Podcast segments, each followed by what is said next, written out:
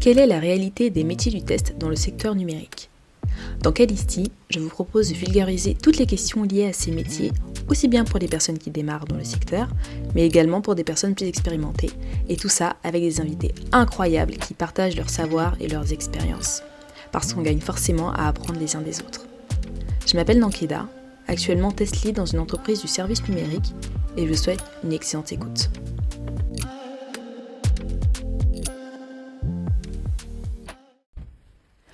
Bonjour à tous, j'espère que vous allez bien. Cette semaine, épisode court, l'avant-dernier de l'année. Alors, euh, ça m'a été inspiré par la présentation d'Olivier Denot au QA Meetup et puis à la suite d'une lecture que j'ai eue cette semaine. Je parie que chaque personne active qui écoute cet épisode s'est déjà demandé si l'intelligence artificielle allait remplacer sa profession. Au cours de l'année, on a vu beaucoup de secteurs qui étaient pointés du doigt, donc euh, l'enseignement, les métiers liés à la création, comme le graphisme ou la vidéographie, la traduction, la téléprospection, la comptabilité, les mathématiques, le journalisme, et puis bien sûr euh, beaucoup de métiers liés à l'informatique. Même s'il y avait une part de spéculation, des journaux très très sérieux ont établi une liste de métiers à risque en se basant sur des études comme celle de l'OCDE intitulée The Future of Work, qui a été publiée en juillet dernier. Mais ça, c'était avant la parution d'une autre étude menée par le ministère de l'Éducation britannique sur l'impact de l'intelligence artificielle, étude publiée en novembre 2023. Je vais donc vous faire un résumé de cet article. On y présente d'abord la méthodologie employée par le groupe de chercheurs. Ils ont commencé par sélectionner 10 cas d'utilisation générale de l'intelligence artificielle, ces cas d'utilisation ont été choisis, eux, parce que le volume d'activité et le progrès y étaient scientifiquement mesurables, et ça depuis le début des années 2010. Euh, Je vous donne un exemple de cas d'utilisation, la reconnaissance ou la, génération d'images. Euh, on peut avoir aussi la traduction ou euh, la reconnaissance vocale. Ensuite, ils ont comparé 365 métiers différents et leurs caractéristiques à ces 10 cas d'utilisation, de sorte à pouvoir déterminer ce qui était automatisable avec l'intelligence artificielle.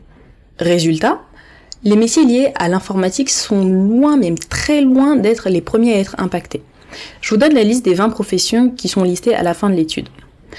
Téléprospecteur, directeur financier, psychologue, professionnel de l'enseignement supérieur, responsable et directeur des achats, économiste, statisticien, expert comptable, analyste financier et conseiller en investissement, professionnel des relations publiques, consultant et conseiller en gestion d'entreprise, contrôleur de gestion, avocat, ingénieur civil, conseiller pédagogique et inspecteur des écoles, gestionnaire administratif et tous les métiers liés aux ressources humaines, gestionnaire de paix, chercheur en sciences humaines et sociales.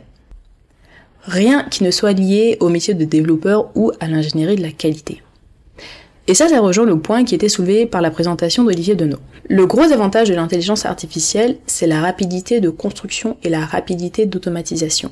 Sauf qu'en réalité, même si ChatGPT ou Midjourney permet d'avoir des scripts et du code en quelques secondes, il faut entraîner ces intelligences artificielles avant qu'elles ne soient capables de générer quoi que ce soit en autonomie.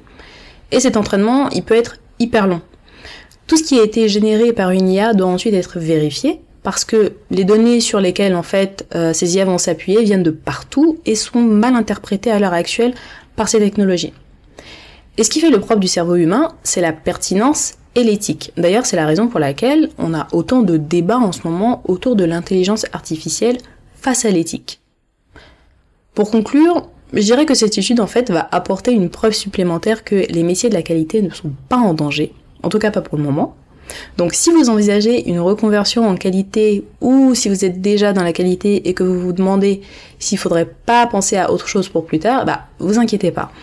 Il y aura toujours du boulot, même si ça n'empêche pas de rester vigilant aux évolutions technologiques. Parce que comme on le sait, la technologie, ça va très vite. C'est tout pour cette semaine. Si vous avez aimé ce que vous avez entendu, parlez-en autour de vous. C'est le bouche à oreille qui permet de faire connaître un podcast. C'est un métier qui mérite d'avoir plus de visibilité, selon moi, et vous pouvez m'aider justement à le faire connaître. N'oubliez pas de vous abonner au podcast et laissez-moi une petite note sur Apple Podcast, 5 sur 5 de préférence. Et puis, euh, on se retrouve la semaine prochaine et d'ici là, portez-vous bien.